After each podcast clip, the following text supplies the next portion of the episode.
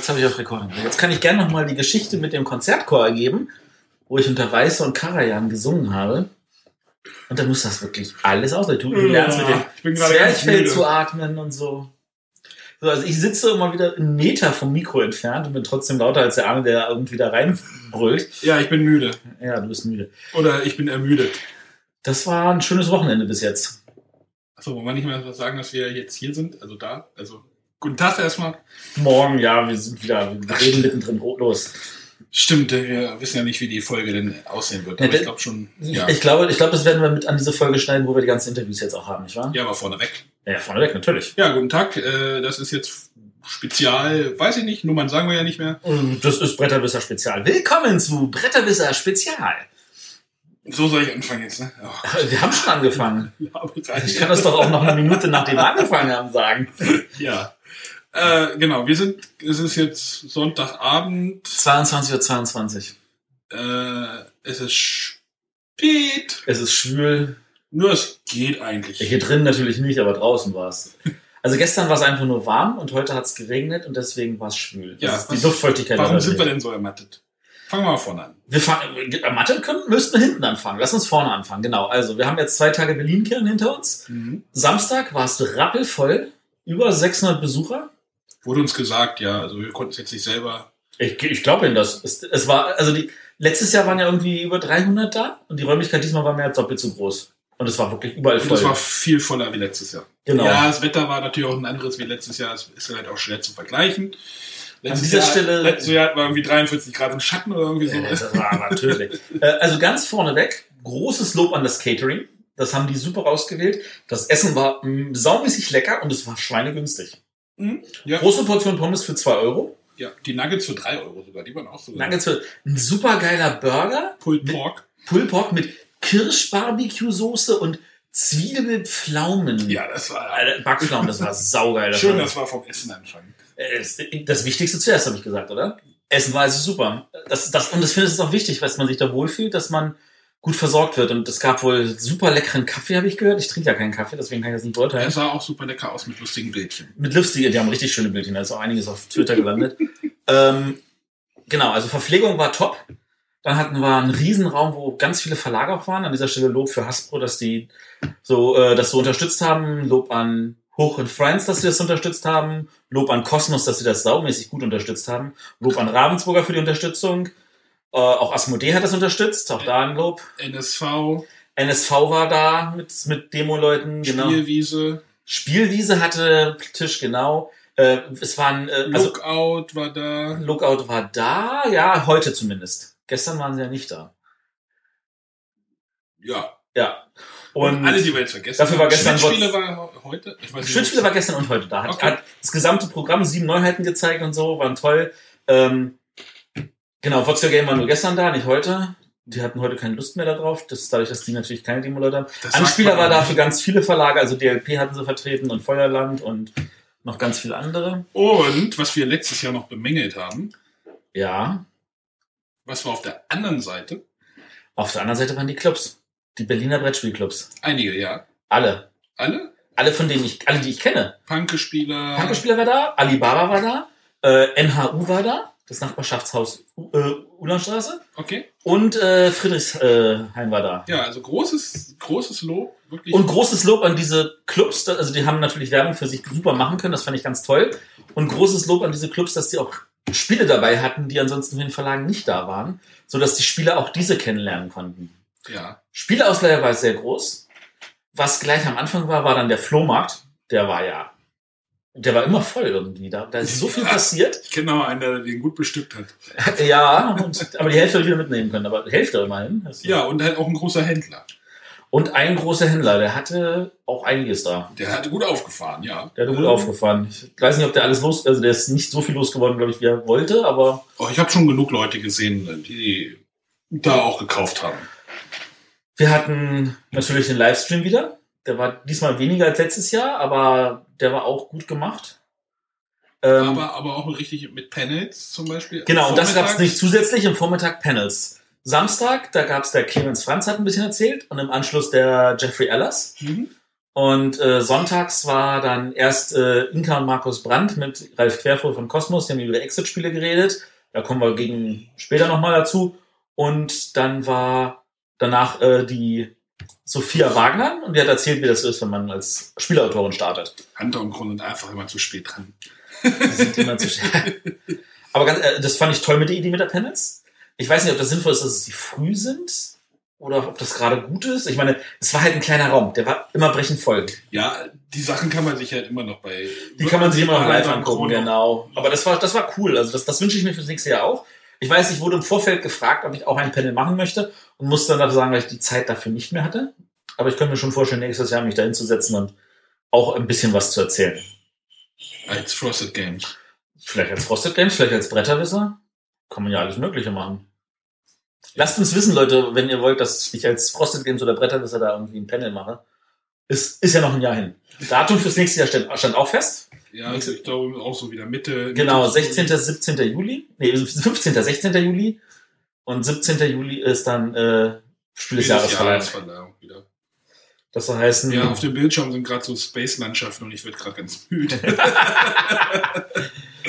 ja, versuchen noch ein bisschen wach zu bleiben. Wir Ja, müssen ja. auch irgendwelche Daten hochladen. ja, Wir wollen das jetzt auch nicht zu lang machen. Also der Samstag war voll und richtig cool. Ich habe einige Sachen kennengelernt, habe ein paar schöne Spiele gespielt.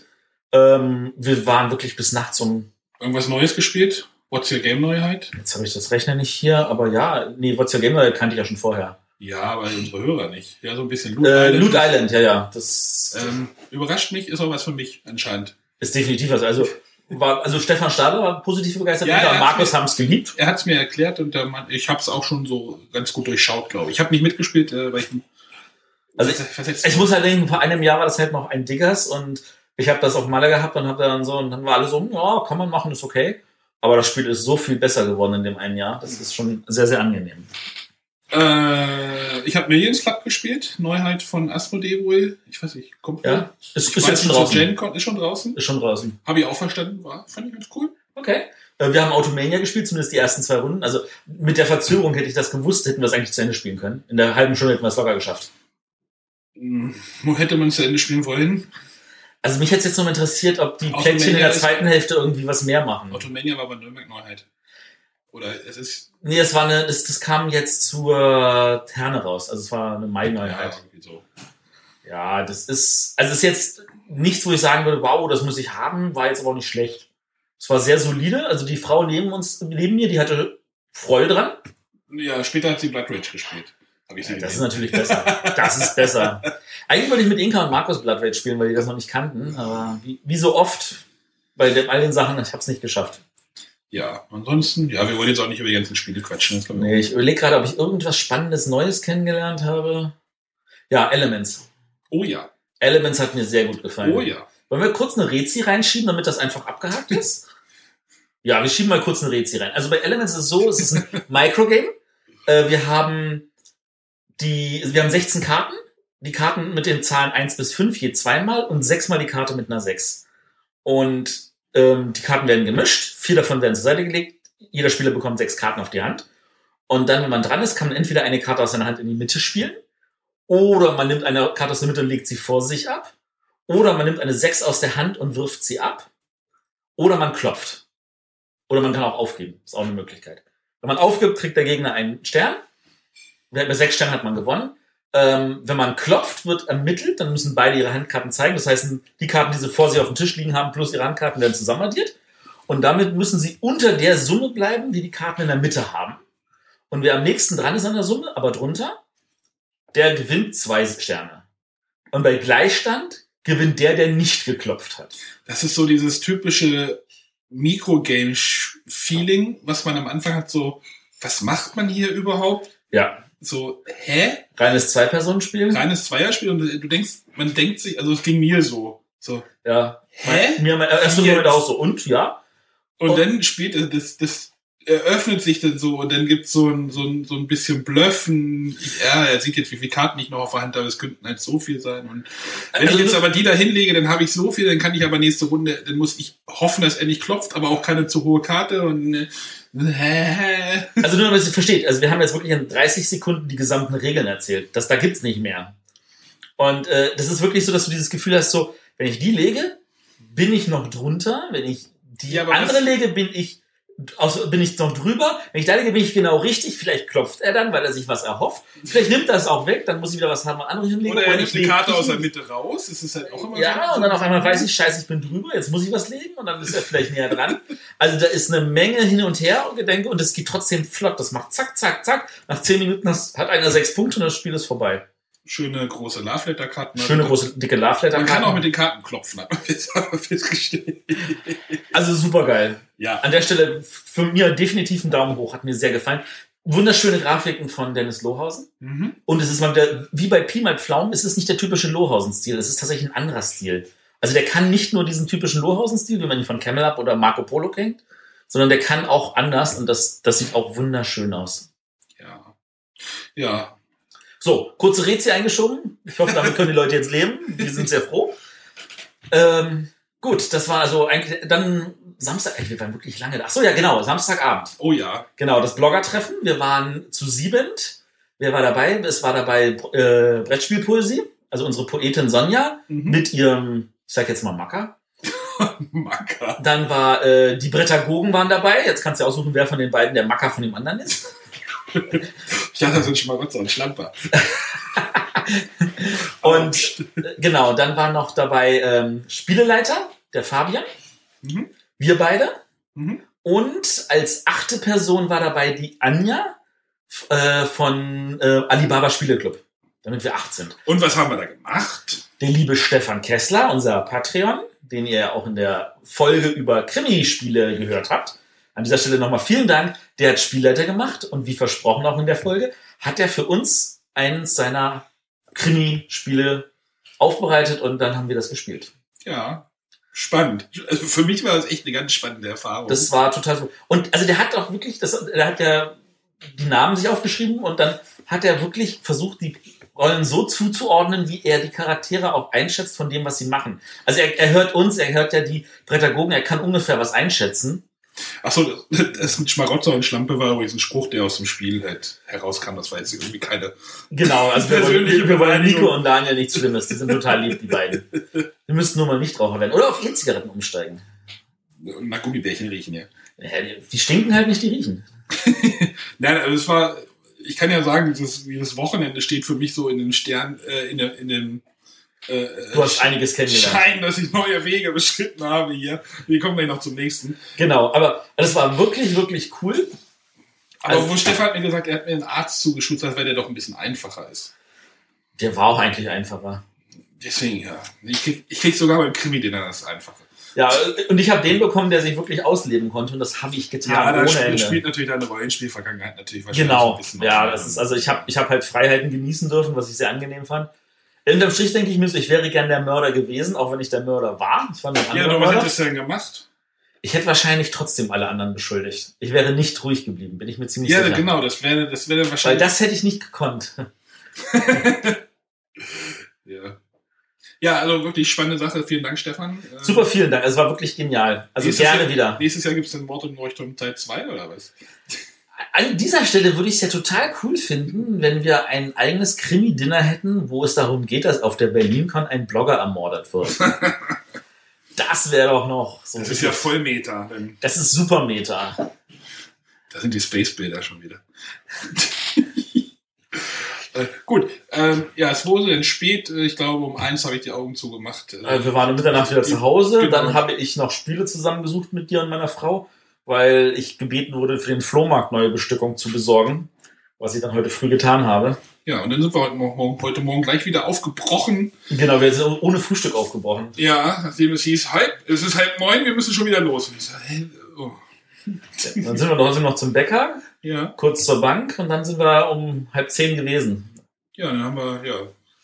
Dann ging das auch wieder fröhlich weiter. Es wurde denn, es, weiß nicht, es war nicht so schlagartig voll, hatte ich das Gefühl. Es war aber gut gefüllt. Es war aber auch trotzdem voll. Es war, es war definitiv nicht ganz so voll, aber es war trotzdem voll. Und es gab noch mehr Laufpublikum. Da waren ja auf der anderen Seite vom Eingang war ja eine, irgendeine Kunstausstellung Mhm. und die Leute sind danach rübergegangen und gesagt, ja, gucke ich mir das jetzt auch mal an.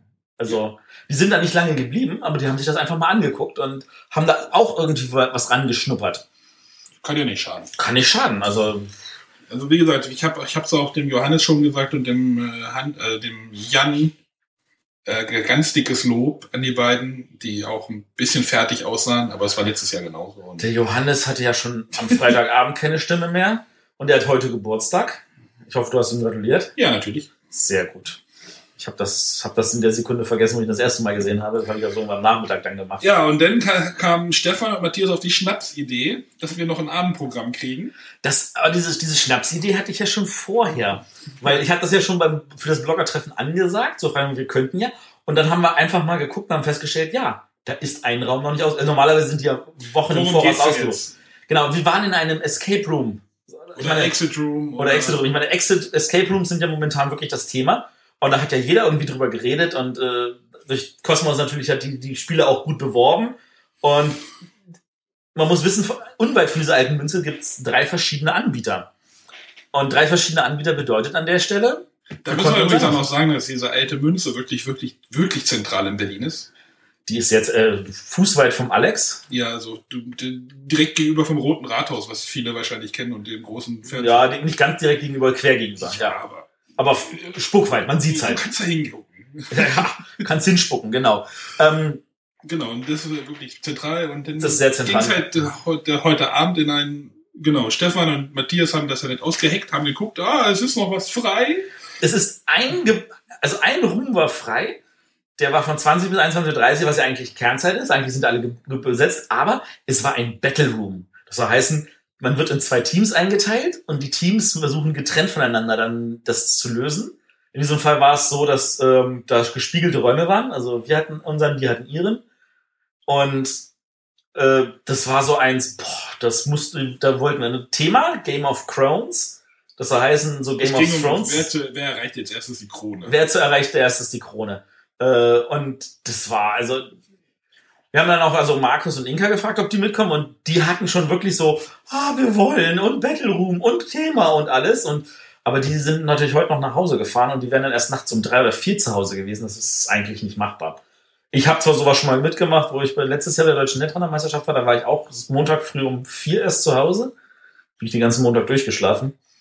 Aber ähm, ich kann verstehen, wenn die natürlich einfach sagen, also die wollen rechtzeitig, die waren drei oder vier sind die gegangen. Ja. Ja, ja, genau. Also ich hoffe, ihr seid gut zu Hause angekommen und ihr habt definitiv was verpasst. Aber ich muss ganz ehrlich sagen, ich glaube, wir haben die Teams nicht wirklich ausgeglichen gebaut. Und nicht ausgeglichen gebaut heißt an dieser Stelle, das andere Team hat es in einer super guten Zeit geschafft von 51 Minuten. ja, Wir sind nach 66 Minuten rausgelassen worden. Zu unserer Entschuldigung, ähm, meine Frau und ich haben Schwierigkeiten im Dunkeln zu sehen. Also wir brauchen immer über Licht. Und äh, für uns war das einfach stockfinster. Also da war eine kleine Funzel. ja, das war schon, war natürlich wirklich schon sehr beklemmt. Man, man startete das Spiel, indem man angekettet wird. Genau, man war angekettet in einem Raum. Das müsst ihr euch mal vorstellen. Also, da wird man angekettet und so. Im dunklen Raum, ja. Das, aber das war cool. Das, das, war übrigens ein Raum, wo keine Monitore an der äh, Seite waren, sondern ähm, wir hatten so einen Pad, so ein, so ein Buch. Genau, so ein, so ein ja. Bildschirmding und das war schon ziemlich cool. Also man sieht also, die sind auch sehr, wir waren überrascht über einige Rätsel, da waren ein paar sehr schöne Sachen dabei. Ich will jetzt nicht zu viel verraten, außer das war, war es wert, das war cool. Das habe ich wirklich gerne gemacht. Und Ja, das war auch das erste Mal für mich jetzt. ja, dass du natürlich auch gleich ein Battle Room als erstes machst, ist natürlich nicht vielleicht perfekt. Aber das nächste Mal, dann suchen wir uns irgendwas raus, wo man dann auch zu, weiß ich nicht, sieben so reingehen kann. Da gibt's ja genug Räume und dann machen wir einen regulären Raum zu sieben als Team. An dieser Stelle schon mal vorweg. Ich will nächstes Jahr auf jeden Fall gerne auf der BerlinCon abends nochmal so ein Escape Room machen und ich buche das auch gerne. Aber da brauche ich natürlich eine Festanzahl von mindestens Teilnehmern, die sagen, ja, wir sind dabei. Gut. Also, das war ein First für dich mit Krimi-Spielen, First für dich mit Escape-Raum und Hey, Spiel des Jahres verlangen war ich schon mal. das Spiel des Jahresverleihung kommt ja auch erst morgen. Ja, genau. Also das war auf jeden Fall, um das jetzt mal nicht zu sehr ausatmen zu lassen, ein super geiles Wochenende. BerlinCon lohnt sich. Für alle, die mal sagen, ah, lohnt sich, lohnt sich nicht. Also jetzt auf jeden also Auf jeden Fall. Und ich, ich bin mir sicher, es wird noch weiter wachsen. Also ich, wir hatten auch mit dem Daniel geredet, er meinte halt, in Ostdeutschland gibt es halt sowas nicht. Du Nee. hast, man hast halt, du hast halt diesen Westpol. mit dem Fabian hat man geredet. Fabian, Genau. Äh, es gibt halt diesen Westpol. Mit Herne, Ratingen, Bielefeld, Dortmund, Bochum. Nee, Dortmund ist ja, Süd, ist ja zentral, ja. aber, aber dann halt diesen Südpol mit der Spielwiese in München. Genau, mit München und so. Und im Osten hast du nur Leipzig, was ja eher mehr Modell und Hobby ist als Und Spiel. von der Spielheit übersch überschattet wird. und du hast im November noch Rostock, aber das ist Oder auch reines überstrahlt wird. Sagen wir Ja, genau, aber also du hast in Berlin halt nichts und zu diesem Zeitpunkt gibt's nichts anderes und du hast die Spiel des Jahresverleihung und das passt wunderbar zusammen und das finde ich total Ja, Spiel schön. des Jahres verlangt ist natürlich nicht für den Norm Otto. Für die Normalen natürlich nicht. Also sagen wir so, die BerlinCon lohnt sich auch, wenn man nicht zur Verleihung kommt. Aber ganz ehrlich, es gibt da draußen so viele Blogger. Kommt zur Spiel des Jahresverleihung, plant das ein und plant die BerlinCon ein und es lohnt sich für euch. Ja. An dieser Stelle auch konkret Klickenabend. Jungs, ihr müsst echt mal kommen. Bernadette, Andreas, Jörg, Niki, Mario. Wir wollen euch alle sehen. Alle. Alle. René, René. René, genau, René müssen nächstes Jahr auch dabei sein. René, plan das schon mal, nicht noch ein drittes Kind kriegen. Umzug dürfte auch vorbei sein. Und dann bist du nächstes Jahr auch bei der BerlinCon mit dabei. Wo wir ein drittes Kind hat, oder wieder Elternzeit. Und dann, nee. Nein, nein, vergiss Wir es. machen jetzt Keine, mal. vergiss es. Ähm, genau. Ja. Wir sind jetzt K.O. Wir sind K.O. Gibt gleich noch Essen. Viertel vor elf. Viertel vor elf, ja, Viertel Essen, ja. Klingt lecker. Muss ein paar Fotos schicken. Und dann, ja, genau. Machen wir uns den morgen früh. Dann Und ihr, ihr hört jetzt gleich weiter, wie wir Interviews einfangen dann auf der Spiel des Jahresverleihung. Wir versuchen, jeden der sechs Autoren bzw. Autorenpaare vors Mikrofon zu Wer ist denn kriegen. von den Time Stories da? Das weiß ich nicht. Also es kann sein, dass ein Teil der Interviews dann wieder auf Englisch ist. Ja, es wird. Pandemic Legacy werden wir ja kurz äh, Interview machen dann mit sind beiden. beide, beide da. Sind beide da. Isle of Sky sind auch beide da. Die haben wir zwar letztes Jahr schon gehabt, aber Ja, wäre nochmal spannend. Wär noch mal das wäre auch mal spannend. so. Ähm, Time Stories müssen wir gucken. Ansonsten Codenames, der Vlada ist Wir definitiv da. vielleicht. äh, Das wird auch auf Englisch sein, ja. Also ihr, werdet sehen, wir, werden da gucken- jede Menge Spaß wir haben. Gucken, was wir machen. Wir gucken, was wir machen und ähm, ihr werdet dann schon hören. Genau. Bis da gleich. Tschüss. Du dumm. Wir haben jetzt hier den Jürgen Valentiner Brandt, seines Zeichens freier Redakteur und an dieser Stelle der verantwortliche Redakteur für Karuba und das mehr oder weniger gesamte Familienspielprogramm, das Haber letztes Jahr gestartet hat. Das ist richtig. Wie kam es zu Karuba? Äh, Haber hat mich beauftragt, im Jahre 2014 Familienspiele zu finden. Und ich bin dann an viele Autoren herangetreten und habe versucht, die besten Familienspiele zu finden. Und Rüdiger Dorn ist natürlich ein Garant für gute Spiele, war ja auch schon sehr oft nominiert, hat dann 2014 sogar mit Istanbul mal gewonnen. Und heute hat er leider den Weg hierher nicht geschafft. Er konnte nicht, weil er Lehrer ist und eine mündliche Abiturprüfung abnimmt heute. Da war der Schulleiter etwas, äh, etwas engstirnig und wollte ihn nicht weglassen. Ich muss ganz ehrlich sagen, also dass da noch keine Ferien sind, das ist ja ganz traurig. Tja. Der Dudelsack kommt übrigens gerade hier in den Raum. Der Dudelsack kommt in den Raum. Ähm, wie, wie, wie lief das bei Karuba? Ich meine, der Rüdiger Dorn ist natürlich ein Vollprofi. Da kann ich mir vorstellen, dass das hat am wenigsten Arbeit gemacht, oder? Äh, bei Karuba habe ich nicht besonders viel geändert, das stimmt. Ich musste ein neues Thema drauf machen. Es ging damals um Dampfschiffe, die um die letzte Jahrhundertwende über die Ozeane fahren. Das war mir zu technisch und zu kalt und zu nautisch. Okay. Da bin ich ein bisschen in die Südsee gegangen, aber von den Plättchen und von den Anzahlen, da ist eigentlich alles ziemlich so geblieben. Ich überlege gerade, was dann statt den Edelsteinen drin waren. Statt der Edelsteine waren hässliche braune Holzwürfel drin und die hießen Waren. Oh, ja, das Ja. klingt langweilig. Ja, das eben, stimmt. dachte ich auch. Ja, das ist ja cool. Ähm, irgendein Ausblick vielleicht auf das Haber Familienprogramm dieses Jahr? Äh, auch in Essen werden wieder dreieinhalb äh, neue Haber-Familienspiele kommen. Ein Halb heißt die Abenteuerlanderweiterung. das ist richtig. Ich sehe, da ist Insiderwissen schon vorhanden. äh, und drei weitere große Neuheiten werden kommen. das ist cool. Ja, Aber mehr darfst du noch nicht sagen. mehr darf ich noch nicht sagen. Glaube ich. Glaubst Weiß ich du? nicht. Glaube ich. Ja. Äh, Zusammenarbeit mit Haber funktioniert auch super, wie ich dann merke. Sehr erfreulich. bleibt. Ja, ganz toll. Das, Und ich, will- ich bin im Moment dabei, äh, Spiele für 2017 zu suchen, weil auch da werden wieder äh, einige, ich weiß noch nicht wie viele, kommt noch an, wie viele tolle Spiele ich finde, äh, auf den Markt kommen. Und da haben wir schon zumindest einen Kracher an Bord. Und Nummer zwei und drei suche ich noch. Oh, alles klar. Also an dieser Stelle Aufruf für unsere Autoren, die vielleicht hier gerade zuhören. Und wenn ihr denkt, ihr habt ein echt kracher Familienspiel, der Jürgen würde sich freuen. Das ist richtig. Wir danken dir. Sehr gerne. Uh, we now speak with Phil Walker Harding.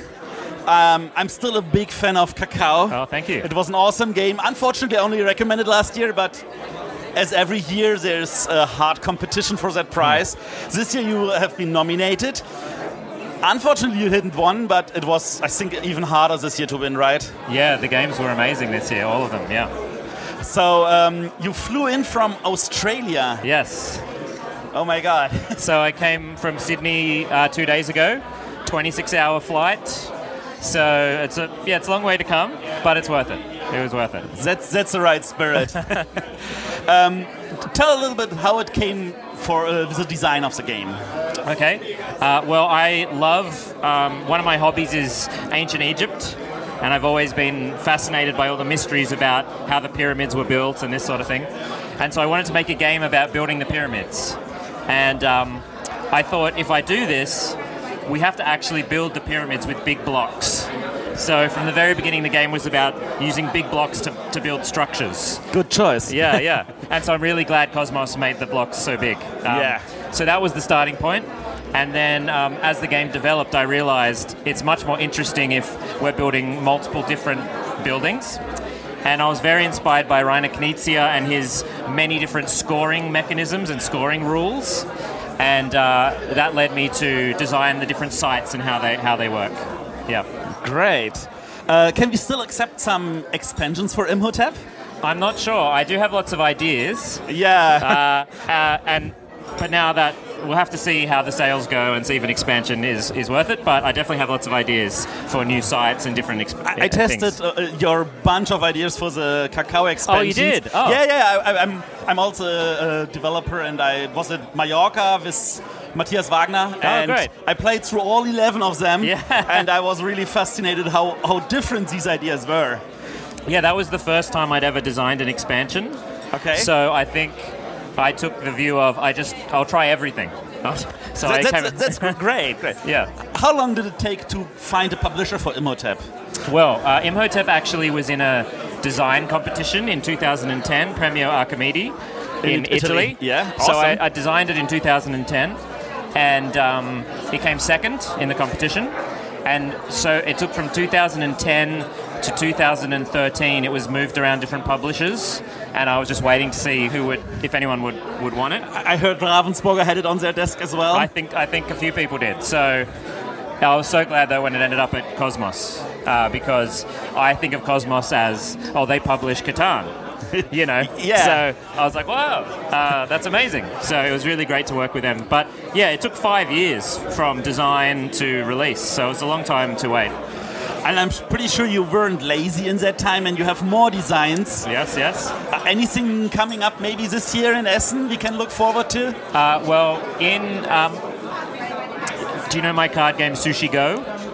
So uh, just in English, uh, the sequel has come out called Sushi Go Party, which uh, is like a big box version of the game. And so that's just come out in English, and I'm hoping it will also make it over to Europe soon. So that's my next big release. Okay, Yeah. Awesome. Yes, thanks for your time. No worries. It was great. Um, and I really wish you all the luck that you have. Maybe, maybe we see you again here in Berlin for a nomination. That would be great. Thank you. Äh, wir sprechen jetzt hier mit Michael Krönert, der Übersetzer des Spiel des Jahres Codenames. Ähm, der mir eigentlich auf der einen Seite also den, ganz doll Respekt für diese Übersetzungsleistung. Oh, danke. Also wir hatten nie das Gefühl, dass diese Worte schlecht gewählt sind und äh, aus persönlicher Erfahrung mit Übersetzung weiß ich, das ist echt, echt, echt schwer. Ähm, auf der anderen Seite herzliches Beileid, aber ich habe inzwischen Codenames mit allem Möglichen gespielt und spiele das immer seltener mit den Karten, die beiliegen. Aha. Ja. Also wenn man das mit Bilderkarten und alles Möglichen. Aber Codename Pictures wirst du dann auch übersetzen, oder? Äh, ja, natürlich. Natürlich, Nein, es, es, klingt, es klingt nicht so, al- äh, es ist gar nicht so albern, wie es klingt, äh, weil ich durfte mir tatsächlich die Bilder anschauen Oh. und mitentscheiden, sind die geeignet für den deutschen Markt. Es könnte ja sein, ich sage nur, ne, bestimmte Symbole, die man jetzt hier im Ah. Podcast nicht hören, nicht sehen kann, äh, die, wären, die würden vielleicht nicht funktionieren, aber es war nichts dabei, was irgendwie anstößig war Das auf ist, dem das ist deutschen tatsächlich Markt. spannend. Also da Ja. heißt, du hast die Bilder schon alle gesehen. Jawohl. Du weißt, ob die funktionieren. Das ist also, wir haben das auch in Burg Stahleck dieses Jahr gespielt und Ja. mussten feststellen, das ist ja total spannend, dass diese Symbole, also dass diese Bilder tatsächlich mit zwei, drei Assoziationen direkt auskommen. Richtig, Das ja. ist ja richtig gut. Durftest du auch Vorschläge machen? Ja, ich habe Gedanken mir dazu gemacht, aber äh, das war voreilig, weil äh, die etwas heiklen Illustrationen, wo ich dachte, ach, das ist nicht so gut, können wir da nicht was anderes machen, die hatten die längst behoben. Wir hatten noch eine alte Version, über die wir Ah. geguckt haben. Dann kam die neue, da hatte ich überhaupt nichts mehr auszusetzen, die fand ich großartig. Und ihr kriegt auch gleich ein Belegexemplar, damit ihr das Original nach Hause nehmen könnt. Das ist doch super. Ja. Ähm, wenn wir jetzt mal kurz nochmal zu unserem Preisträger dieses Jahr kommen. Ähm, die 400 Wörter, Ja, wenn man nach Wörtern bezahlt wird, ist das ein Hungerlohn für die Arbeit, die da wahrscheinlich drinsteckt. Das ist es bei Kartenübersetzungen und bei Spielen eigentlich immer, ja, weil man manchmal stundenlang über ein einzelnes Wort nachdenkt. Und Das war hier. Sind es nur 400 einzelne Wörter. Ja, ja, ja. Und es, es gibt ein paar Tücken, über die man vielleicht äh, als Spieler gar nicht so nachdenkt, denn die Karten sind ja beidseitig bedruckt. Und Ja. wir haben sehr viel Zeit darauf verwendet, zu überlegen, was kommt auf die Vorder- und die Rückseite. Sprich, das müssen zwei Worte sein, zu denen man nahezu keine Assoziation findet. Das Schlimme ist, wenn man Codenames oft gespielt hat, und das habe ich natürlich, Ja. während der Zeit der Übersetzung, schafft man es immer, Assoziationen zu finden. Und dann zu sagen, oh komm, die beiden passen jetzt wirklich nicht so gut zusammen, die kommen auf Vorder-Rückseite, ist dann eine harte Entscheidung. An dieser Stelle ein Tipp, ich glaube, das spreche ich auch im Namen des Verlages. Kauft euch einfach zwei Codenames, Absolut. dann könnt ihr nämlich Vorder- und Rückseite gleichzeitig ausliegen haben. Ich glaube, es gibt schon Leute, die das getan haben. Ja. Ich noch nicht. Vielleicht sollte ich das mal machen. Es ist ja ein günstiges Spiel. Ja. ist ein günstiges Spiel, Ja. definitiv. Das wird jetzt, ich würde jetzt raten, im Weihnachtsverkauf kriegt man das für unter einen Zehner. Also so weit würde ich mich jetzt nicht aus dem Fenster lehnen. Aber das ist auch, wenn es 20 kosten würde, jeden Cent wert. Absolut, ja. Da sind wir uns einig. Also äh, Spiele nach, nach Preis äh, ähm, zu bewerten, ist ohnehin meistens falsch. Einige der Mitpreisträger hier äh, oder Mitnominierten hier sind ja sehr teure Spiele. Ich finde, der Spielwert ist immer so groß bei den Spielen, dass es mir völlig egal ist, ob ich 10, 20, 30 oder 40 Euro ausgebe. Wenn ich das mit anderen Unterhaltungsmedien vergleiche, Ist ist. Brettspielen ein echt günstiges Hobby. Also, Das unterschreibe ja, ich so. Ja. Ähm, was mich jetzt noch interessieren tut, wenn man diese Wörter übersetzt, man kann ja nicht alle Wörter nehmen, die im Englischen drin sind. Nein, natürlich nicht. Welche Wörter sind rausgefallen? So jetzt vielleicht so zwei, drei Beispiele. Und welche Worte hat man dann stattdessen dazu getan? Ich bin jetzt leider völlig unvorbereitet. Das Ganze liegt schon sehr lange zurück, dass ich diese Arbeit ein Jahr. gemacht habe. Was ist rausgefallen? Ich glaube, mir fällt nichts ein, was wirklich äh, rausgefallen ist. Es ist einiges rausgefallen. Ich habe im Vorfeld natürlich deutsche Homonyme gesucht, also Ja. Worte äh, mit mehreren Bedeutungen und äh, Wörter mit mehreren Bedeutungen. Für und alle unsere Hörer, die jetzt nicht wissen, was ein Homonym ist, ein Teekesselchen. Ein Teekesselchen, genau. Am besten äh, ein, ein, ein Dreier-Teekesselchen oder Vierer- oder Fünfer-Teekesselchen. Es geht nicht alles, weil es müssen Substantive sein, es sollte Singular sein und nicht Mehrzahl. Sonst gäbe es noch viel, viel mehr Möglichkeiten. Und aus diesem Pool habe ich dann ausgesucht und Super. geguckt, was haben sie jetzt im englischen Bereich benutzt äh, und da dann einige zugeordnet, einige rausgeschmissen. Aber im äh, Vorfeld hatte ich schon ein Handmuster gebastelt, als ich auf äh, Burg Stahleck, das wurde eben angesprochen, schon vor zwei Jahren, das das erste Mal gespielt habe. Ähm, ähm, habe ich dann festgestellt, nur Teekesselchen funktioniert nicht. Weil Ja. dann wirkt das Ganze wie ein Kinderspiel. Das liegt vor dir, diese Karten, und du hast das Gefühl, wenn du vorbeigehst bei der Spielergruppe, äh, ist das so ein, so ein Leselernspiel oder sowas. Es funktioniert natürlich in der Gruppe Ja. wunderbar, ist egal, welche Worte da liegen. Ähm, aber ähm, ähm, wenn man noch das Ganze ein bisschen würzt mit verschiedenen Begriffen, Berufe, äh, ein paar Länder, zu denen man sofort wahnsinnige Assoziationen hat, dann wird's besser. Und dann kam tatsächlich, als ich zu dieser Entscheidung gekommen bin, kam so eine Art Plan der, des, des Verlags, der gesagt hat, hier, das sind die fünf Gruppen, die wir wollen, also Homonyme, diese Teekesselchen, äh, ähm, äh, starke Begriffe aus deiner Sprache, ähm, äh, grundsätzliche Sachen, die äh, sich äh, aufs Berufsleben beziehen, äh, Geografie und so weiter. Und das war genau auf meiner Linie. Ich muss jetzt auch mal, also es steckt, Ja. mehr, es steckt wirklich mehr drin, als es erstmal den Anschein hat. Also ihr habt Ja, ich den- hab- den ich hab Duden wirklich- aufgeschlagen und gesagt, oh, das Wort, das Wort, Nein, das nein, nein, nein. Also erstmal Homonyme gesammelt, geguckt, komme ich da überhaupt auf 400? Es- Es wird schwer im Deutschen, äh, also geeignete zu finden. Ähm, aber am Schluss war es dann so, dass ich schon anfangen musste. Oh, das ist ein gutes Wort, das auch. Welche schmeiße ich jetzt raus? Also Ja, dann, zuerst. dann Erweiterung mit mehr Wörtern, ist ja wohl klar. ja, aber sicher. Also jetzt, wo es Spiel des Jahres ist, ist das, ist das glaube ich, auch ein Zwang-Move für den Verlag, oder? Vielleicht, ja. Also an dieser Stelle, ich würde sagen, der Pöppel ging auch verdient an die Übersetzung, weil das ist ja nun doch ein eigenes Codenames an der Stelle. Deswegen herzlichen Glückwunsch dazu und Danke. was jetzt man natürlich im Podcast nicht sehen kann, auch herzlichen Glückwunsch zu diesem schönen Dress, mit dem ihr dann auf der Bühne standet mit den Sonnenbrillen. Sah super aus, verdient, sehr klasse. Ja, wenn man, wenn man eingeladen wird zum Spiel des Jahres, hat das auch immer eine Schattenseite. Und die heißt dann eben, ihr müsst die Staffage spielen fürs Spiel. Nein, die Idee kam nachträglich. Also das war so nicht geplant. Ja, cool. Okay, vielen Dank. Ich danke. And now we talk with Vlada Schwatil. Rather Chwakil, yeah. Schwatil, yeah. Uh, In theory, I should have learned it. My um, mother-in-law comes from Czech Republic, so I should have asked her maybe before. Congratulations for winning, I would say, the most prestigious award out on the market, right? Oh, he doesn't say anything. Oh, uh, I didn't know this question. Uh, thank you for congratulations. yeah. I hope you're happy with that. Yeah, of course. I Did you did you imagine that the game would take off as it did? Uh, when I created the game, no, uh, I because I created games, I, I was not thinking about it because when I am creating a, a game, I think whether I about about whether, I like it.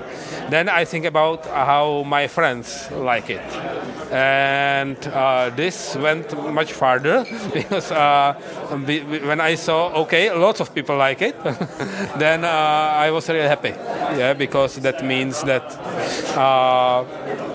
Actually, uh, I never like uh, suppose that other people will think similar as me, but when it happens, then uh, I am really happy. That means I would I would understand with lots of people. Um, you're very known for very, let's say, expert games like Through the Ages or Galaxy Trucker or um, the two-player game Tashkala or even Pictomania is a lot more complex than Codenames, and Codenames is so amazingly simple. Was it hard to design? No, uh, it was just, just a shot. Uh, I mean, uh, uh, I think that into the ages there are cards. Uh, I spent more time with than than uh, inventing code names. Yeah, it is it is not hard. It but you cannot plan for this. Yeah. You know, I can if when I starting starting to to do some as you say expert game, I can start and develop it more and more and more, and uh, if it goes well, in the end there is this expert game. Yeah, after lots of work. But for this, you need uh, an idea, and uh, so it's uh, it's different. Okay. I mean, we, we now have Codenames pictures coming out next next week at Gen Con, I guess. Yeah. And I mean, everybody's playing Codenames out already with something other than the cards. You put a lot of time in designing, I guess, because it's hard to find the right words, I guess, in combination. Um, so everybody's playing that with Dixit cards or with Mysterium cards or with board game boxes and stuff like that. Is that something that makes you proud? Uh, I, I'm really happy uh, be- that, that people are create because you know uh, Codenames is to some extent to, uh, for creative uh, people, yeah. Yeah. Because they need to find create their own clue, but basically the spy masters are creating the game for the operatives, yeah, uh, when playing the game, yeah. So uh, so uh, yeah, I, I really like how it inspires because I know it myself when I was not doing games and uh, how, this is how I started, yeah someone I saw lots of board games. I say, oh, and how about this idea and this idea? So I am really glad if I see this creativity uh, with players. Yeah. Awesome. Um, can we expect a third Codenames game next year? I don't know, but seriously, I don't know. I, That would be. I, uh, I uh, never. Uh, I, when I'm asked what will be my next game and so on, I never uh, say anything because you know if you would ask me uh, what will be my next game one week before I created code names, you you could get completely wrong answer. Yeah. So I understand. so the creative mind might have a great idea next week. All right. Um, you like word games, but effectively only two of your games are word games, like with code names and I mean, if you count Pictomania as a word or a Ah, party game. actually, I like board games, but I like also lots of other games. I just uh, uh, love the variety of games. Yeah. So uh, so I never I'm. I have not some favorite uh, favorite type of games. Yeah, uh, that's why I do sometimes heavier games and sometimes uh, li- lighter uh, games because uh, because I just well, love games as such. Awesome. Um, what what are you doing with your awesome Meeple Purple Award? Uh, I need to think about it, about good place for it, but but uh, yeah, it's, I will cuddle with it on my way home. And I know a lot of designers who r- reserve a seat in their car for it and takes a seatbelt. so great. Um, we are looking forward to next releases in Essen. Can you already tell something about new releases in Essen? uh, yeah, I think I can tell uh, about Czech games uh, uh, releases. I'm, I'm interested in your designs. Actually, uh, this uh, there was uh, my designer so this uh, this year is Codenames Pictures. Okay, Yeah. so so no no other design for Essen. Yeah, yeah, yeah. All right. Awesome. Then thanks But- for your time. Actually, actually, my uh, my uh, sorry. Yeah, that's fine. Talk. Uh, because uh, we are now uh, releasing uh, this uh, a digital implementation of our board games. Yeah, so this is probably my next releases. Yeah. Ooh, ooh. Through the ages, the app. Yeah, we will finally have it. Finally, something like we're in the final stages and comes out in the next 18 months or maybe this year. uh, it should be this year. Oh, awesome. That- We are looking forward to that one. Okay, Thanks for your time. nice to meet you. Und jetzt sind wir hier mit den netten Herren, die irgendwie der Meinung waren, auf ihrem Platz ist zu wenig Platz und äh, ihre Pöppels vom letzten Jahr würden sich einsam fühlen und bräuchten irgendwie Gesellschaft. Die Gewinner mit äh, des Kennerspiel des Jahres, Alexander Pfister und Andreas Pelikan. Äh, wir hatten letztes Jahr schon miteinander geredet und ich freue mich total, dass wir dieses Jahr wieder miteinander reden können. Das ist super. Ich freue mich auch sehr. Und Glückwunsch zum Sieg. Also das Double, nächstes Jahr das Triple. Für Alex könnte das möglich sein, aber ähm, ihr auch nur die Empfehlungsliste. Great Western Trail wird dann doch fürs Ah. Kennerspiel des Jahres Das wird wahrscheinlich die schon Nummer ein zu hoch sein, ja. Der Matthias hat schon heftig. gespielt, er kennt das ist Spiel so. Das wird so Empfehlung Aber oder ich spiele sowas mit. Begeisterung. Sehr schön, freut mich. Er hat aber gesagt, dass ich damit auch noch zurechtkommen würde. Echt? Ja, aber du kommst wow. auch mit Marco Polo zurecht. Das ist ja auch schon über der Die Nominierungsqualität. Also, Grundregeln sind ja sehr einfach. Zieh mit deinem Pöppel bis zu drei Felder und mach die Aktion, wo du hinkommst. oder auch vier oder fünf Felder. Oder vier oder fünf. Okay, aber lass uns über Isle of Sky reden. Ich glaube, wir haben letztes Jahr schon über Isle of Sky geredet und wir haben schon irgendwie anklingen lassen, wie genial wir das fanden. Das war ja letztes Jahr auf der Berlin-Con so, hat es der Stefan Stahler, damaliger Redakteur, mitgebracht. Ähm, und äh, das hat sofort Feuer gefangen. Da ist ja so viel möglich. Äh, wie fühlt es sich jetzt an, ein Jahr später für dieses Spiel jetzt nochmal irgendwas in die Hand zu kriegen, wenn das eigentlich gefühlt ja schon ewig her ist? Es fühlt sich manchmal sehr lang an, aber dann sieht man auch wieder, wenn man es spielt, es ist frisch, es hat sich nicht abgespielt. Ähm, dadurch, dass jedes Spiel doch anders ist durch die Auslage der zufälligen Fenster, ähm, kann man von Mal zu Mal das Spiel wieder neu entdecken. Also ich habe es auch erst vor sechs Wochen erst wieder gespielt und es war wieder so, ah ja, das war echt gut so. Also hatte ich so das Gefühl, so, es, fun also, es funktioniert natürlich, aber äh, das Gefühl war irgendwie wieder da, so, oh, du entdeckst das Spiel wieder neu und es ist, macht wieder Spaß und äh, ja. Ein Jurymitglied, mit dem wir vorher gerade geredet haben, hat auch gemeint, äh, dass, es, dass es für die Qualität des Spiels spricht, dass es schon eigentlich ein Jahr alt ist trotzdem noch in den Köpfen da war, ja, weil die Jury ist natürlich auch nur Menschen, ja.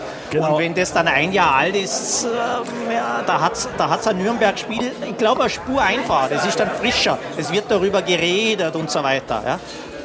Also an der Stelle, es zeigt, man kann zu jeder Zeit im Jahr rauskommen und gewinnen. Das Spiel muss gut sein. Und ich sehe das genauso, wir spielen das auch immer noch.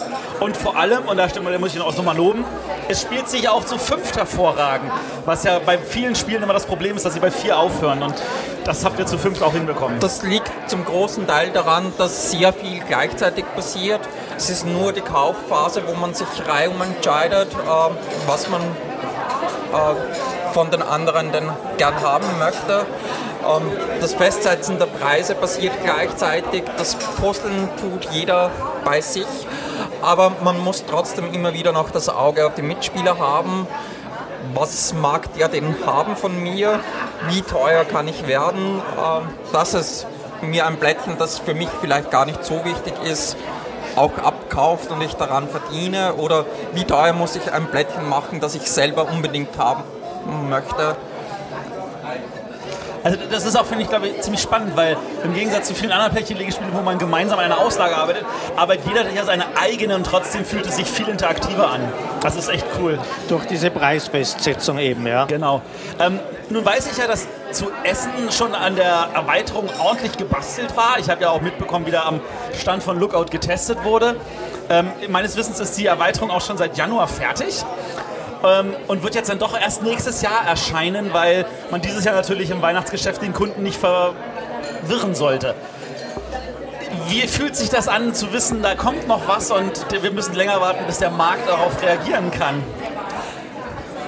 Es ist bei Spielen immer nett, wenn man lange dran gearbeitet hat und dann hat man die Schachtel in der Hand äh, und sieht, wie das fertige Spiel ausschaut. Das ist immer ein sehr freudiger Moment und der dauert jetzt natürlich, aber für den Verlag ist es natürlich eine kluge Entscheidung, da mal das Spiel an Bekanntheit gewinnen zu lassen, auch in der breiten Masse. Unter Spielern ist es ja schon bekannt. Nach Mombasa, was circa gefühlt zehn Jahre gedauert hat, stressen mich vier Monate sicher nicht. Das hast du sehr schön formuliert. Ähm, I Love Sky, wenn man bedenkt, dass es wirklich jetzt ein Jahr alt ist und nach einem Jahr immer noch äh, in den Köpfen, ist ja auch etwas, das, das hat dann Ch- Chancen, vielleicht auch ein Klassiker zu werden, was man mit, richtigen, mit richtig guten Erweiterungen dann auch weiter unterstützen kann, so wie Carcassonne ja wirklich ein Klassiker geworden ist. Habt ihr da Ideen für ausreichend viele weitere Erweiterungen? Sagt ihr, wenn nötig, kommen die einfach? Also ich würde auch sagen, wenn nötig kommen die. Wir waren, also das Schwierige ist, ich sehe die Stärke von Isle of Sky in kurze Spieldauer, simultan, ohne viel Langweile. Ja. Das heißt, ich würde ungern die Richtung gehen, viel raufpacken. Aber natürlich ein bisschen muss dazukommen, es geht halt nicht anders. Ja? Und da sind wir natürlich, da muss man schön die, die Balance halten zwischen mehr, was natürlich auch ein bisschen Spieldauer bringt, und ja, dass es immer noch in dieser knackigen 45 Minuten Range bleibt. Ja. Das klingt spannend. Irgendetwas anderes, was wir von euch beiden als Autoren erwarten können? Ich meine, ihr habt ja nicht nur Isle of Sky gemacht, letztes Jahr auch Broom Service und jetzt das Broom Service Ja. Kartenspiel. Und ihr habt ja auch in vielen anderen Spielen zusammen gut zusammengearbeitet. Ja, ja. Also gibt es da irgendwelche andere Spiele, die wir von euch erwarten können, die, wo, wo vielleicht noch nicht jeder von weiß? Nein, gibt, also wir arbeiten an welchen gemeinsam, aber die liegen jetzt beim Verlag und da wäre noch Arbeit zu investieren. Ja, aber nichts Spruchreifes. Nicht spruchreif, es ist Nein. noch zu früh. Ja, ja. Ah, schade. Höre ich schon wieder unsere Hörer stammeln, die sagen, ah, ich will mehr. Aber ihr seid jetzt dieses Jahr entspannter, habe ich das Gefühl. Wie letztes Jahr, oder? So vom Gefühl her, die Entspannung ist. Oder letztes Jahr wirk- wirktet ihr noch ein wenig nervöser? Ähm, ja, also ich bin, ich bin bekennender Fan der Spiel des Jahres Jury. Kann man vielleicht verstehen nach zwei Jahren äh, bekommenen Preise. Nein, aber ich war schon früher immer Fan. Also ich spiele ja seitdem ich denken kann und Spiel des Jahres war für mich immer, ja, Spiel, Spiel des Jahres. Das gehö- gehört zusammen, ja. Und es ist einfach traumhaft ausgezeichnet zu werden. Und dass das noch einmal gelang, wow. Das Also ist ihr tretet jetzt in die Fußspuren von Wolfgang Kramer und äh, Michael Kiesling, ne? schön, also schön wäre es, aber jetzt, man muss dann auch am Boden Kein bleiben. Druck aufbauen. Nach fünf Jahren, wenn man fünf Jahren dieses Niveau hält, ja, da kann man dann schon was sagen. Ja, aber trotzdem ist ja das, das erste Pärchen, das dann so ein, das zweite Ja. Pärchen, das so ein, so ein Doppelsieg Aber hinkriegt. das Spiel des Jahres war. Ja, gut. Ja. Ihr seid, also ihr seid die Ersten, Wir sind die die, die hintereinander Kennerspiele Kennerspiel. gewonnen haben. Das ist also auch schon mal etwas. Als, als die Nominiertenliste veröffentlicht wurde, habe ich mir gedacht, oh je, gegen Pandemie Legacy haben wir null Chance, das wird sich nicht ausgehen. Ja? Aber dann habe ich dann doch schon ein bisschen darüber nachgedacht und ja, das Pandemie ist halt doch für Leute, die einmal die Woche spielen, Minimum, damit es irgendwie zügig weitergeht, die Story. Und ah, Ja. es ist halt dann einmal die Woche, spielen nicht so viele Leute. Wir, wir sind Vielspieler, wir spielen einmal die Woche, aber sehr viele eben nicht. Und Und, so wenn, selten möchte ich nicht spielen. ja. Und wer einmal im Monat spielt, für den ist das uninteressant, glaube ich, das Pandemie Legacy. Ja. Obwohl das in Echtzeit dann durchspielen kann. Habe ich gehört, dass Leute das in einem Wochenende geschafft haben. Wie verrückt müssen die denn sein? Also an einem Wochenende, wir haben fünf Tage gebraucht. Echt? Wow. Ja, wir haben einfach Kinder weggegeben kurz und dann uns na- nachmittags getroffen und wir konnten nicht loslassen. Aber ehrlich gesagt, äh, Ist der Jahresurlaub draufgegangen? nein, dadurch, dass wir Spieler sind, wir spielen eh jede Woche mehrmals. Also. Und wir spielen natürlich auch weiterhin gerne Isle of Sky und ich wünsche euch viel, viel Erfolg noch äh, für weitere Jahre und dass Isle of Sky noch wirklich lange am Markt bestehen bleibt. Ja, danke schön, danke. Im Herbst kommt noch, vielleicht wird das auch einige interessieren, eine ja. Erweiterung zu äh, Oh My Goods raus. Oh. Eine kleine Erweiterung. Und wenn alles klappt, also das, die Entscheidungen werden bald getroffen, wenn alles klappt, spielt man da auch eine Geschichte nach mit fünf Kapiteln, wo man einen Auftrag erfüllen muss und so weiter. Man kann es ohne dem auch spielen, ja, man kann das weglassen, aber man kann es eben auch mitspielen, weil ich bin ein großer Fan von diesem, ein Spiel transportiert eine Geschichte, das mag ich sehr gern. Bisher war die Zeit noch nicht so richtig reif dafür. Das wurde eher abgetan als wie Ereigniskarte oder Flavortext. Wer liest das schon? Wir wollen nur schnell mit dem Spiel durch. Aber da hat sich doch einiges in den Köpfen getan, dass die Leute gern in Themen eintauchen und ja, diese Geschichte miterleben. Ja. Das ist schön. Ja. Ähm, zu Isle of Sky soll ja auch eine Mini-Erweiterung kommen in Essen. Kannst du uns dazu etwas sagen? Ich kann bestätigen, dass da was kommt. Das Produkt selber darf ich aber vor August noch nicht ankündigen. Aber wer weiß, vielleicht sieht man sich ja dann in Essen bei der Deutsche Spielepreisverleihung. Da werde ich vielleicht mit Isle of Sky in die Top 10 kommen und vielleicht mit Mombasa noch ein zweites. Ja. Dann kannst du zwei Auszeichnungen da gleich Wow. mitnehmen. Super. Ja, ich danke euch für eure Zeit. Danke wir haben, auch. Wir freuen uns, dass wir euch irgendwie vors Mikro bekommen habt. Ihr seid natürlich jetzt gefragt. Und äh, wir drücken die Daumen, dass ihr weiterhin so tolle Spiele macht. Danke, wir werden uns bemühen.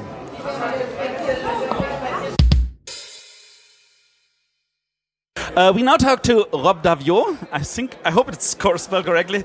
Yes. Um, you're the genius behind the legacy system. he smiles now. Genius. Uh, oh, thank you.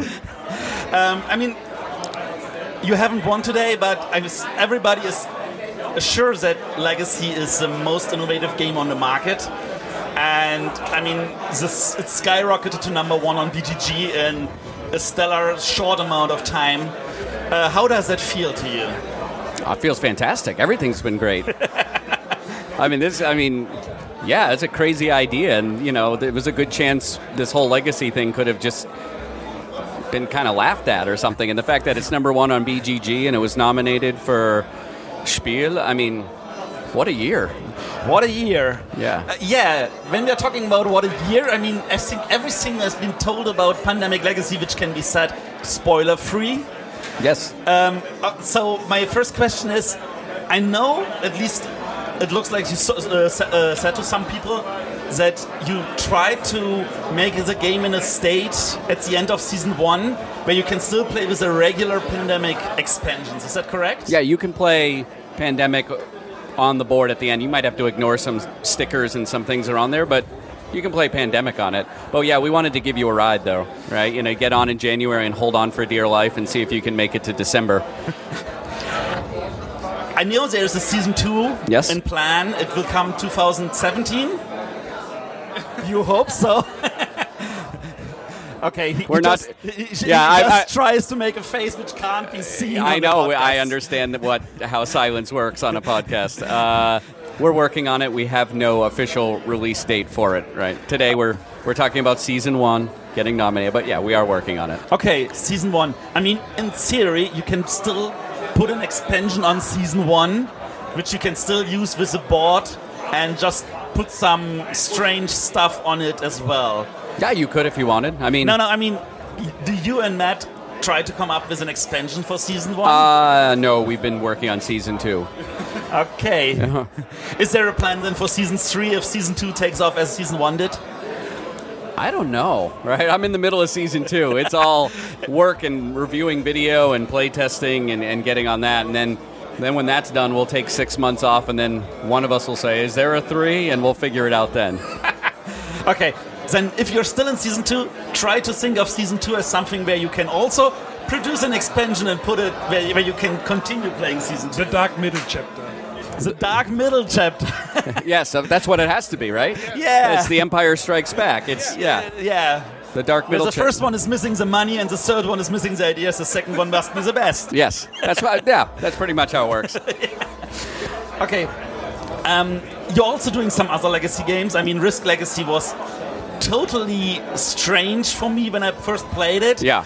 And I, I felt like awesome ideas, but not the one I wanted. I, I would. I, I'm a big fan of Risk 2210. Yeah, I did that as well. So, uh, You're my god. I, we played it with my play group for seven years. We've every month one game and made a kind of league out of it. Oh, that's great. Yeah, no, I mean, I was a co-designer on that. Yeah, but but still, that's an awesome version. Yeah. I would li- wish for a Risk 2210 Legacy.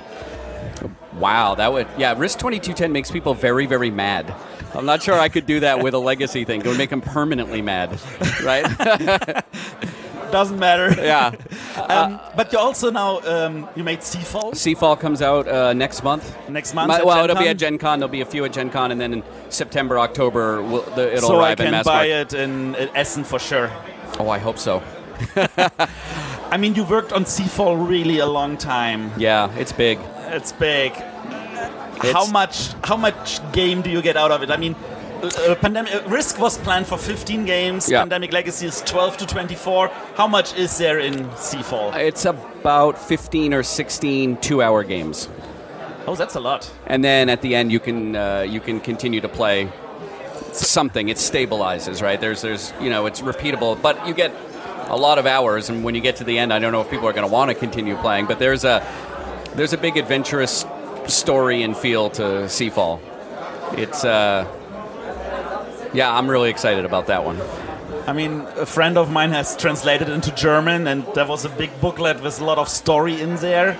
Yeah, it's got a booklet with I forget the final number, about 430 different chapter entries that you will Dude.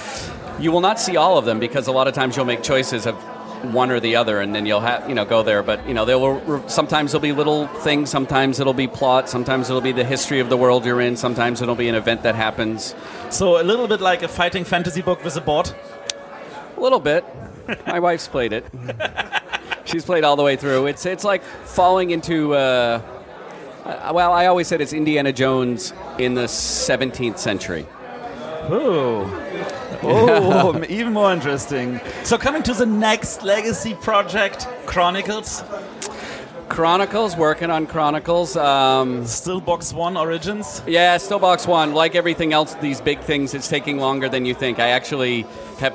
We all agreed, like, okay, let's just put it to the side for like two months, and then revisit it after Gen Con because we were driving ourselves crazy with it. So that will not be this year, Not right? this year, maybe next. Yeah, maybe next year, right? I think we were all ambitious that we it was going to be this year, and I kept saying, I don't know, these things take longer than we think, and then uh, and then it, yeah, it took longer than we thought. I think if I say it for all players, rather ta let's take it longer and make it a great yeah, one. it's uh, it's only late once, but it's bad forever. That's a good word in Yeah. that case. Um, how many boxes are planned for Chronicles? Oh, I don't know. Uh, I mean, the first one five, is six, seven, depending if it goes well. One if it doesn't. I, I doubt it. I mean, Well, we'll see. civilization games is something that especially video game players like. So I, I'm, I really see there also a new target group you can reach for. Yeah, that's why we're kind of trying to take our time with it, right? If we rush it and put it out and we don't do a good job at the beginning, there will be nothing more. But if we kind of back up and and really plan it out, uh, we Make get, it 120%. yeah, then you know this can be something that can go many many years.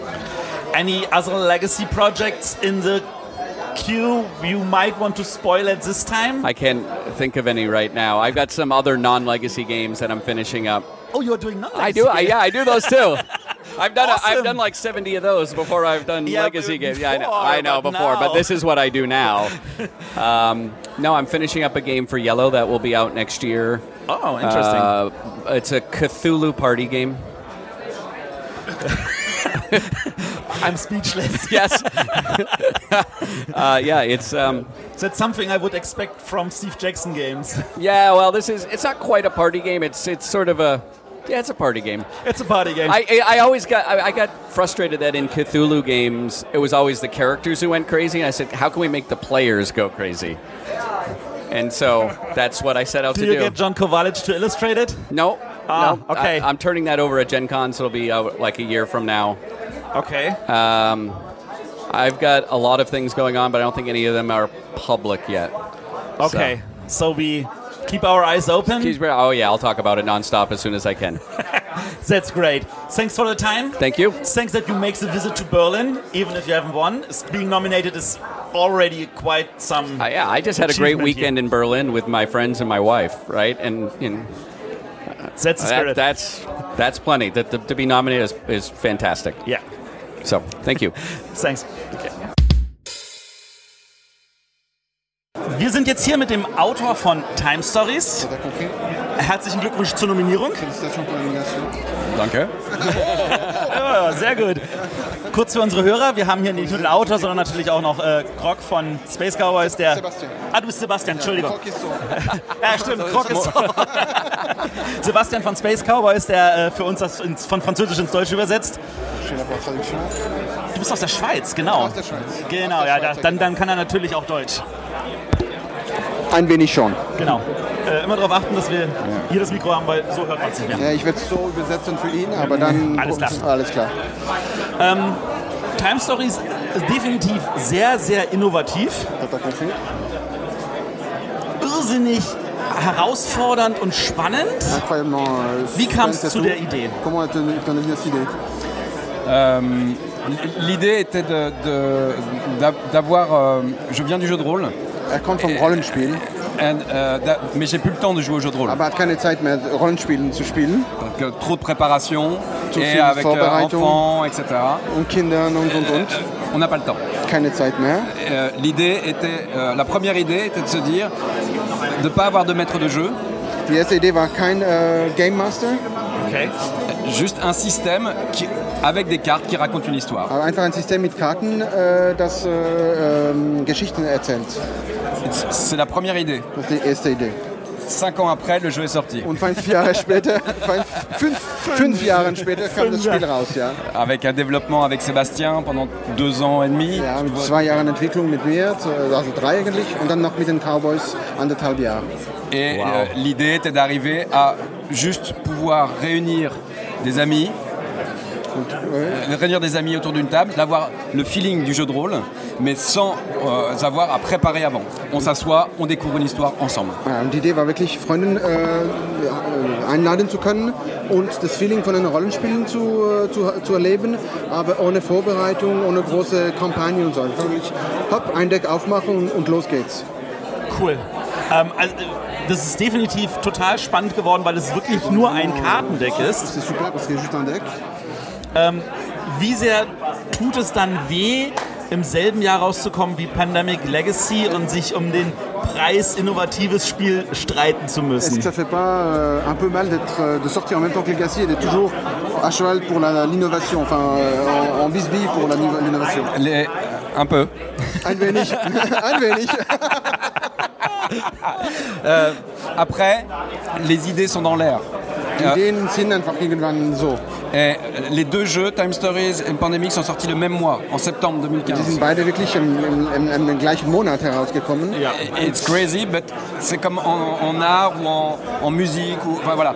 Les idées sont dans l'air. Après, la réalisation est un peu différente, mais il y a cette idée de, de- de- de s'apercevoir que le, le board game n'a pas encore. euh, Enfin voilà, on a énormément de choses à faire encore, notamment sur la narration. Eben, Ideen sind einfach irgendwie die Ideen der Zeit, ja. Und äh, die beide Spiele sind natürlich anders gemacht, aber die zeigen eine Art Wille, Neues zu machen und auch von der Narration gibt es viel zu machen noch. Und das hat eine Art, äh, wie mit Kunst, das hat so eine, eine Tür aufgemacht und mal schauen, was alles äh, reingeht und rauskommt. Ja. Wie viele Erweiterungen dürfen wir noch erwarten? Combien de, de scénarios on peut s'attendre à combien de scénarios encore Si ça continue, l'idée est d'avoir à peu près tous les 4, mois euh, un nouveau scénario officiel. Mais après, il y a tous les scénarios qui sont faits par les fans. Et les fans peuvent aussi en récolter sur Board Game Geek notamment, etc. Les imprimer et jouer. Et ou créer les leurs. Wenn es gut weitergeht, super wäre jede, jede vier Monate ein neues Szenario, offizielles neues Szenario. Ist natürlich schwierig zu entwickeln, ist äh, extrem schwierig sogar. Aber dazu kommen auch noch Fan-Szenarien. Jetzt immer wieder äh, kommen Ideen, also wir, wir, wir bekommen auch äh, Decks und das könnte auch äh, hinzufügen, dass es mehrere Szenarien gibt. Wenn wir es spielen können und äh, ja, ist fast fertig schon, subjektiv natürlich, äh, ob man es gern hat oder nicht, aber es können auch neue Szenarien geben von, von den Fanbase. Wenn man die bisher erschienenen Szenarien alle gespielt hat, merkt man, dass es eine übergeordnete Geschichte gibt. Wie viele Szenarien gehören zu dieser ersten übergeordneten Geschichte? Aha. Ja, Das muss ich nicht über- übersetzen. Ja. C'est Ja, ja. complètement prévu, disons. Il y a un arc narratif. À chaque fois, il va y avoir des révélations. Et à un moment, il y en aura un peu plus. Mais, es gibt so eine, über einen Bogen, der, der über alles spannt? Äh, wie lange genau, wissen wir nicht. Immer wieder gibt es Infos und es ist so unklar. Das ist noch nicht absolut prädefiniert. Ja, okay, in 18 Jahren ist genau so und jetzt ist, die, äh, ist es fertig. Es ist offen, es kommt, mehrere Infos kommen und mal schauen. Et, et important, il y a deux choses importantes. Bob est important et les cubes sont importants. Voilà. Zwei wichtige Dinge. Bob ist wichtig und die Cube, Cube ja, die sind auch wichtig. Et voilà. Et voilà. Et voilà, merci. That's all. um,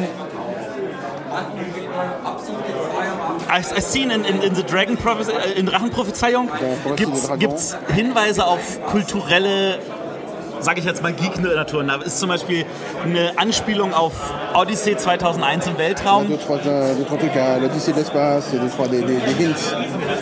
Ist man, ist, bist du als Autor geek genug, dass du das drin haben möchtest, dass du davon noch mehr Anspielungen erwarten dürfen? Parce que, euh, en tant qu'auteur, nochmals genau, Äh, Ist er als Autor äh, geek genug, dass wir noch mehr Anspielungen dieser Art ah, est-ce que assez geek pour qu'on imagine qu'il y a encore des, des, des, euh, Des clins d'œil Des clins d'œil comme Des ça. clins d'œil. Oui, bien, il y en a plein. Il y en aura toujours et ja, encore. wird's immer geben. Das ist ja lustig, Äh, oder? Das, man merkt es vielleicht nicht, aber wenn man es merkt, ist es ja toll, oder? In Marseillaise, on peut trouver euh, La femme à la bûche de Lynch. Ja, in Maxikäse gibt es zum Beispiel eine Frau mit so einer Twin Holz, Peaks. Büsche, ja? Ja. Und das ist von äh, Twin Peaks zum Beispiel, von und so weiter und so weiter. A lot Immer of things. eine Umbrella-Stecker Ja. aufdrehen und so weiter und so weiter. Buffy Vampire Slayer? Maybe, no, no. But only maybe. Okay, thanks for your time. Thank you. Äh, ja, vielen Dank und ähm, auch an Sebastian zu, zu übersetzen. Und äh, wir wünschen viel, viel Glück, dass auch Time Stories ein langer, langes Leben hat. Du wünschst dem Spiel Glück. Du musst es erstmal spielen. Vielen Dank. Danke. So, wir haben jetzt hier den Tom Felber, Vorsitzender der Jury Spiel des Jahres. Es ist ein Jahr her, dass wir miteinander gesprochen haben. Wir wollen heute vielleicht gucken, dass wir ein paar Sätze weniger reden. Erste Frage, es gibt nur zwei Mitglieder der Jury, die vorher wissen, wer gewonnen hat. Und ich habe gehört, das sind nicht dieselben zwei in jedem Jahr. Ist das korrekt? Äh, darüber kommunizieren wir nicht. Aber Ah ja, okay. Es ist natürlich aus taktischen Gründen schon so, weil äh, die Leute sollen nicht wissen, wen sie am Vorabend besoffen machen können. es, es wissen es zwei und das geht, das kann sein, dass die wechseln, ja. Okay, dann ähm, natürlich gleich meine nächste Anspielung, äh, wo ich eine ähnliche Antwort erwarte. Ähm, du hast im Vorfeld äh, gesagt, dass Familie und Gesellschaft nicht immer dasselbe ist. Was, wie ich finde, das sehr, sehr aus, aussagekräftig ist für das, was da ist, weil viele sagen, Spiel des Jahres ist einfach der Familienspielpreis und ich, ich sehe das ja anders. Ähm, aber du hast auch damit vorweggenommen, dass eigentlich das eine ein Familienspiel ist, das gewinnt, und das andere ein Gesellschaftsspiel, wobei das Familienspiel jetzt in diesem Fall halt im Kennerbereich ist. Kann man das so als Vorwegnahme gelten lassen? Nein, ich glaube, es war mehr eine Erklärung der Nominationen. Weil es war ja im Vorfeld war sehr viel diskutiert worden, äh, ob jetzt Codenames, sogar es wurde von einigen Leuten als Kennerspiel eingestuft und es wurde auch gesagt, es ist nicht das klassische Familienspiel und ich, es war eigentlich eine Erklärung dafür, aber es war keine Vorwegnahme des Gewinners. Ich, weiß, dass es natürlich so aufgefasst wird, ich bin ja nicht dumm, aber es ist auch so, dass ich schon ähnliche Dinge gesagt habe. Da haben die Leute gedacht, ah, jetzt, äh, jetzt gewinnt das Spiel und dann hat genau das Gegenteil gewonnen. Also, Al- Ansonsten ähm, muss ich ganz ehrlich sagen, ich finde trotzdem diese Ansprache hervorragend, weil es nochmal den Leuten, die immer sagt, ja, wir wissen ja, dass es ein Familienspiel ist, einfach zeigt, nee, es ist nicht so. Und ähm, auf der anderen Seite finde ich es halt traurig, dass die Jury sich jedes Jahr gefühlt rechtfertigen muss. Ja, es hat natürlich damit zu tun, dass wir dann, ich bin ja der Vorsitzende und ich kriege dann vor allem auch im Weihnacht, vor Weihnachten, nach Weihnachten, wenn die Leute die Spiele gespielt haben, die wir äh, äh, ausgezeichnet haben und vielleicht nicht so zufrieden sind, kriege ich natürlich wahnsinnig viele Rückmeldungen. Und ich wollte dem einfach vorbeugen auch. Also ich wollte den Leuten einfach auch, ich will den Leuten sagen, wenn ihr das klassische Familienspiel haben wollt, dann müsst ihr, es hat klassische Familienspiele in der Nomination, es hat welche auf der Empfehlungsliste, dann müsst ihr vielleicht ein anderes Spiel dieses Jahr nehmen als das Spiel des Jahres. An dieser Stelle Hashtag Don't Forget the Nominees. Wir wollen weiterhin natürlich, dass alle sechs Nominierten auch weiterhin gefördert werden. Ähm, man sieht in den letzten Jahren auch eine Steigerung in die Richtung, dass die Presse das auch so aufnimmt und halt nicht nur die Gewinner, sondern auch die anderen beiden Nominierten etwas ausführlich macht. Äh, äh, fühlt sich das gut an als Vorsitzender, sowas zu sehen? Und was kann man tun, dass vielleicht auch die Empfohlenen auch noch mehr in den Mittelpunkt rücken?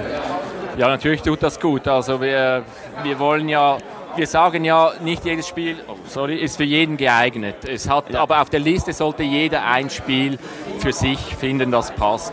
Und dann ist es natürlich so, dass, äh, dass es äh, super ist, wenn auch die anderen Spiele äh, Aufmerksamkeit bekommen. Das Problem ist natürlich, ich bin ja selber Journalist und ich weiß, wie das funktioniert. Wenn ich einen Artikel schreiben kann über eine Veranstaltung, dann, dann kann ich einfach nicht äh, 25 Spiele erwähnen. Das macht keinen Sinn. Aber äh, wir, wir sind ja auch an Messen präsent, wo wir dann alle Spiele zeigen. Also ich bin ja selber auch persönlich zum Teil engagiert. Ich gehe in Spitäler. Ich glaube, es funktioniert über das persönliche Engagement der äh, Jurymitglieder, dass sie einfach überall, wo sie sind, auch noch auf die empfohlenen Spiele aufmerksam machen. Jetzt eine Frage, wo ich auch wieder damit rechne, dass es ein Nein kommen wird. Ähm, als die Jury dauermäßig Sonderpreis Kinderspiel des Jahres vergeben hat, hat sie dann irgendwann gesagt, wir machen einen eigenen Kinderspiel des Jahres mit einem eigenen Pöppel. Als die Jury gemerkt hatte 2009, in welche Problema Probleme sie rennte mit der Auszeichnung von Dominion, hat sie dann irgendwann gesagt, okay, wir machen einen getrennten Kennerspielpreis. Dieses Jahr, finde ich, war die größte Schere zwischen klassischem Familienspiel und innovativem Spiel, was man gerade auf der Kennerliste gemerkt hat mit Time Stories und Legacy, die jetzt beide natürlich nicht gewonnen haben. Ist vielleicht irgendwann die Zeit jetzt für einen weiteren Preis, der jetzt nicht unbedingt ein Expertenpreis ist, sondern vielleicht etwas für innovativ und vorausgehender Preis? Also vorher hast du noch gesagt, die natürlich nicht gewonnen haben. Also das war, muss ich jetzt einfach widersprechen, das war überhaupt nicht natürlich. Alle drei Spiele hatten äh, Gewinn, dieselben Gewinnchancen, würde ich sogar sagen. Okay, dann, dann, dann habe Alle ich mich drei im, im wären Wort super, vergriffen. Das war natürlich nicht gemeint. super äh, Preisträger gewesen. Definitiv. Aber jetzt zu, deinem, äh, zu deiner Frage. Es ist dasselbe Problem, das ich vorher schon an, äh, angesprochen habe. Wir wollen ja, dass die Journalisten äh, über Spiele berichten. Und es wird einfach immer komplizierter, je mehr Preise hier vorhanden sind. Und im Moment kann ich sagen, sind keine Pläne für einen neuen Preis vorhanden. Es ist natürlich klar, dass wir solche äh, Ideen auch immer wieder diskutieren. Kann sein, dass irgendwann was kommt, aber jetzt aktuell äh, findet diese Diskussion in der Jury nicht statt. Das verstehe ich. Weil Sonderpreise halt auch 504 ansonsten verdient. Aber es wird unübersichtlich. Das kann ich sehr gut nachvollziehen. Vielen Dank, Tom. Das ist schön, dass du uns mit ein paar Worten zur Seite standst. Und äh, wir wünschen der Jury eine geruhsame Zeit mit wenig Beschwerden. Ja, herzlichen Dank. Danke sehr. So, Spiel des Jahresverleihung ist vorbei. Ja, jetzt darf ich auch, kriege ich auch endlich mal mein eigenes Mikro. Ich war hier nur der Träger. können. Ich war hier nur der Träger. Techniksklave. Gut, aber wir hatten uns vorher drauf geeinigt. Ja, Also, wir hatten uns das. Ähm, kurz nochmal, ein Punkt, der uns noch eingefallen ist, den wir in, am Anfang der Sendung nicht erwähnt hatten, ist, äh, auf der BerlinCon gab es auch Turniere. Ordentlich viele Turniere und die waren dieses Jahr auch ordentlich gut besucht. Ja. Und also am meisten tut es mir weh, dass ich nicht beim Pandemic Survival Turnier war. Darauf hätte ich echt Bock gehabt. Quasi sowas wie äh, Simultanschach Genau, als so wie, Pandemie. so wie das Big Katan, so jetzt halt als Big Survival und jeder an seinem Brett und dann versucht man das Beste daraus zu machen. Ja. Also, falls ihr noch einen Grund übrig überlegt habt, warum sollte ich da hinfahren, es gibt etliche. Crazy Worlds Turnier, Agricola, äh, Imhotep, Munchkin. gibt's, glaube ich. Ähm, Ganz Munchkin viel. auch. Ganz viel. So, aber jetzt kommen wir zur Spiel des Jahresverleihung. Die ist jetzt hier vorbei. Und wenn ihr das hier hört, dann wisst ihr auf jeden Fall, gewonnen haben Codenames und Isle of Sky vom Häuptling zum König, um mal den vollen Titel wieder zu nennen. Der wird ja gerne unterschlagen. Ähm, ja, war eine Überraschung, oder? Also für mich Welches war das, jetzt? Für Das- mich war Isle of Sky die Überraschung. Wir hatten ja auch den Tom, Tom Faber im Interview.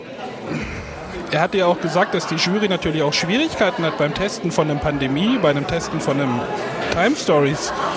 Wie bewertet man das, wenn man das Spiel nur einmal tatsächlich spielen kann? Wie bewertet man es, wenn man es ein zweites Mal? Die Probleme verstehe ich. Die Probleme verstehe ich sehr gut. Und ähm, was man immer bedenken sollte, es sind neun Jurymitglieder, die darüber abstimmen. Und das heißt nicht, dass es 9 zu 0 ausgegangen ist, auch wenn das nach außen so transportiert wird. Wie es ausgegangen ist, ob das jetzt eine knappe 4-4-1 oder 3-3-3 oder 5-2 irgendwas Entscheidung war, äh, die, die Jury wird lange darüber diskutiert haben und ähm, sagen wir so, den anderen beiden gönnen wir natürlich trotzdem auch eine lange Zukunft. Also Nein, das Isle of Sky ist sicherlich. das ist Isle of Sky ist sicher, sicher auch ein verdienter Preisträger. Wir freuen uns total. Es ist ein sehr gutes Spiel. Wir haben das schon vor einem Jahr gelobt und ich, wir stehen immer noch dahinter. Ja. Weil Codenames war ja. Codenames, wobei, Denk wenn man bedenkt, wie viele kritische Stimmen da waren. Ich fand das sehr, sehr gut, dass der Tom Faber das halt aufgegriffen hat, dass er gesagt hat, Familien und Gesellschaft, das ist nicht immer dasselbe und manchmal ist das eine homogene Gruppe, dann hat man wirklich die goldene Perle. Und manchmal ist es halt eine, wo das nicht so zusammenpasst und dann muss man eine Entscheidung treffen. Und die Entscheidung ist in diesem Fall für Codenames Ich gefallen. denke mal, dass die Jury mit den Nominierten dieses Jahr ein, eine richtig gute Wahl getroffen hat und mit den Gewinnern ebenfalls. Das würde ich so unterschreiben. Das ist definitiv in beiden Fällen Du hervorragend. hast trotzdem noch ein Spotlight auf Time Stories. Dieser Dudelsackelmann ist immer noch hier. Äh, du hast trotzdem noch ein Spotlight auf, äh, auf deine Pandemie. Du hast trotzdem noch das Spotlight auf ein Time Stories. Du hast die- ob auch ein Spotlight auf Karuba und Imhotep. Die Familienspieler haben Auswahl. Diese beiden, äh, die beiden Kennerspiel-Nominierten werden sicherlich nicht in der Versenkung verschwinden. Hundertprozentig nicht. so einen riesen Bass ja erzeugt haben und dem of Sky wird der Preis natürlich sich auch sicherlich gut tun. Ähm, ich bin an dieser Stelle sehr froh, dass wir so viele Interviews zusammensammeln könnten. Ich möchte nicht wissen, wie lange jetzt die Folge am Ende insgesamt sein wird. Bestimmt einiges. Ähm, ich hoffe, ihr habt das hier bis zum Ende durchgehalten. Ja. Und äh, wir würden uns äh, total freuen, wenn ihr uns noch Feedback geben würdet. Ja, hört mal die schöne Musik.